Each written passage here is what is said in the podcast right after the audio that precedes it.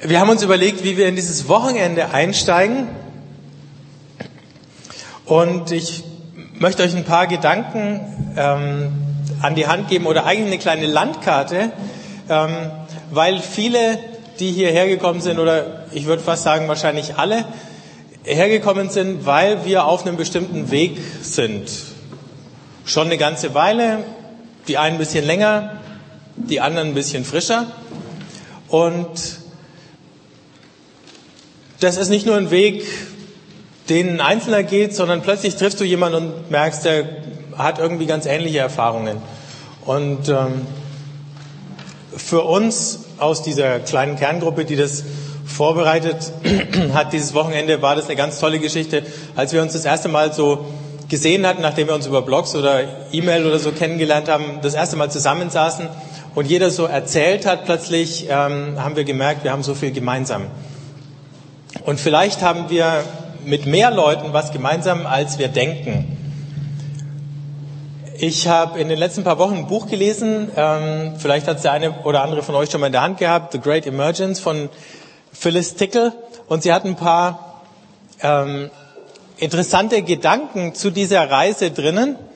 Und ich wollte euch die zum Anfang einfach mal vorstellen. Ich habe auch ihre Begriffe gar nicht verändert, sondern die ähm, amerikanischen Begriffe drinnen gelassen. Vielleicht sieht es in Deutschland alles noch ein bisschen anders aus, aber vielleicht können wir am Ende von diesem Wochenende sagen, wie es in Deutschland genau ausschaut oder zumindest in dem Teil von Deutschland, den wir überblicken. Aber es geht darum, ähm, ihre, ihre Grundthese oder ihr Grundansatz ist, sie sagt, alle 500 Jahre verändert sich die Christenheit grundlegend. Ob das jetzt immer genau 500 Jahre sein müssen oder nicht, spielt eigentlich auch keine Rolle. Der Punkt ist, jetzt ist wieder so eine Zeit, wo sich was grundlegend verändert. Und ähm, das läuft schon eine ganze Weile. Und deswegen gucken wir mal zurück. So im 20. Jahrhundert gab es vier verschiedene Flügel der Christenheit und ich äh, zeige euch die mal hier kurz. Das eine sind die liturgischen, ähm, das andere, wir würden vielleicht sagen, sind die Liberalen oder politisch Engagierten, denen es um soziale Gerechtigkeit geht. Dann haben wir die Konservativen, oder Bibeltreuen und dann die Renewalists, da rechnet sie Pfingstler und Charismatiker drunter. Das sind so vier Flügel der Christenheit, die sich im 20. Jahrhundert entwickelt haben. Und äh, Mitte des 20. Jahrhunderts waren die alle da. Und in den letzten paar Jahrzehnten ist Folgendes passiert. Die Grenze zwischen diesen vier Lagern hat sich immer mehr verwischt. Auf einmal gab es Charismatiker, die sich für Liturgie interessiert haben. Es gab Evangelikale, die sich für soziale Gerechtigkeit interessiert haben. Es gab politische Aktivisten, die Mystiker geworden sind. Alle möglichen Mischformen sind aufgetreten. Die Ränder sind auf einmal nicht mehr scharf gezogen gewesen. Ähm, und zumindest in diesen Bereichen, wo sich überschnitten hat, hat man aufgehört, sich zu bekämpfen und zu verurteilen. Und ähm, das Ganze ist dann noch ein bisschen weitergegangen. Upsa. Denn plötzlich haben sich alle vier Felder in der Mitte angefangen zu vermischen. Da ist wie so ein kleiner Strudel entstanden. Nur, dass im Unterschied zu eurer Badewanne, wo der Strudel nach unten führt, wenn ihr den Stöpsel rauszieht, dieser Strudel nach oben geht. Das heißt, ähm, das ganze Ding auf neues Niveau hebt. Plötzlich gibt's hier in der Mitte einen Bereich, ähm, wo du gar nicht mehr sagen kannst, ist es jetzt dieses Feld, jenes Feld oder eins von den anderen. Auf einmal gibt es eine, einen Teil der Christenheit, in denen sich diese vier vorher mal getrennten und dann sich überschneidenden Bereiche auf einmal vermischen. Ähm, Soweit, so gut. Was jetzt aber passiert ist, es hat nicht alle diese vier Felder komplett erfasst, sondern eben nur diesen Bereich in der Mitte.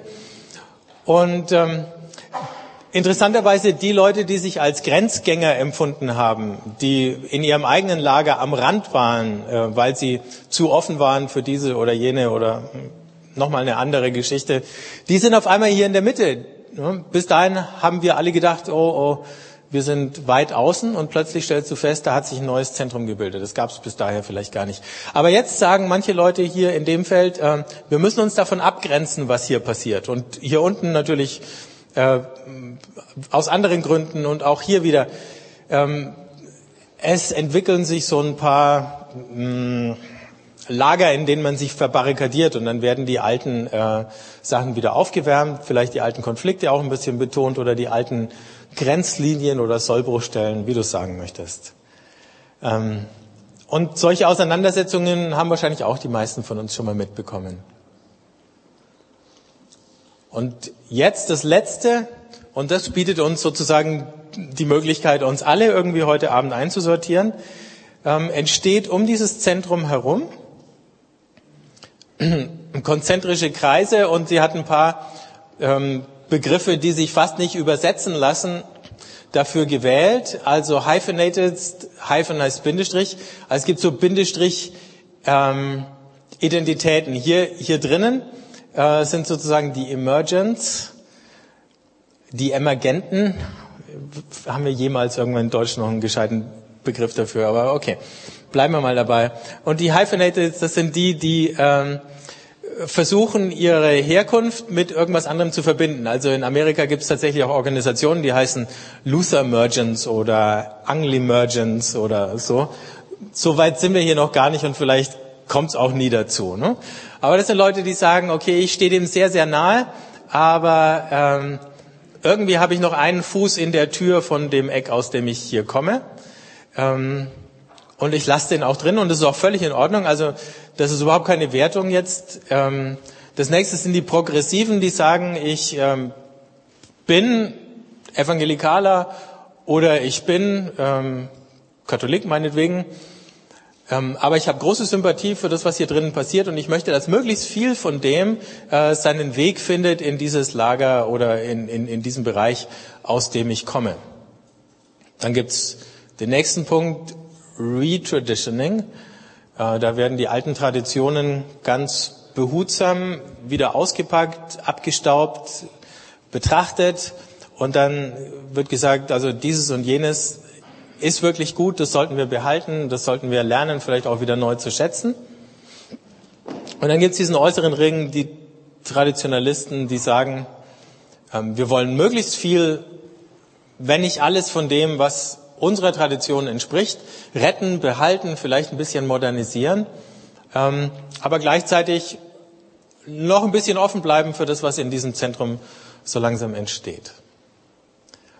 Und ähm, diese Landkarte ist insofern ganz günstig, weil sie uns einen schönen Einstieg bietet, wo jeder sagen kann, aus welchem Eck komme ich denn eigentlich von diesen Vieren?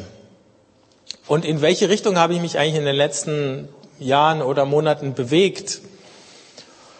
Und wo stehe ich im Hinblick auf diesen Strudel da in der Mitte? Habe ich das Gefühl, ich bin da drinnen und ich bin da, wo sich all diese vier Dinger vermischen? Oder bin ich vielleicht auf dem Weg dahin oder war ich da drin bin wieder ein Stück zurück, ähm, weil ich merke, eigentlich ähm, hält mich was, ich bin hier stärker verwurzelt, als ich vielleicht am Anfang angenommen habe und so weiter. Und das ist eine Sache, der könnt ihr jetzt in den Gesprächen an den Tischen noch ein bisschen weiter folgen in unserem Café. Und äh, die Dagi hat dazu die Anleitung.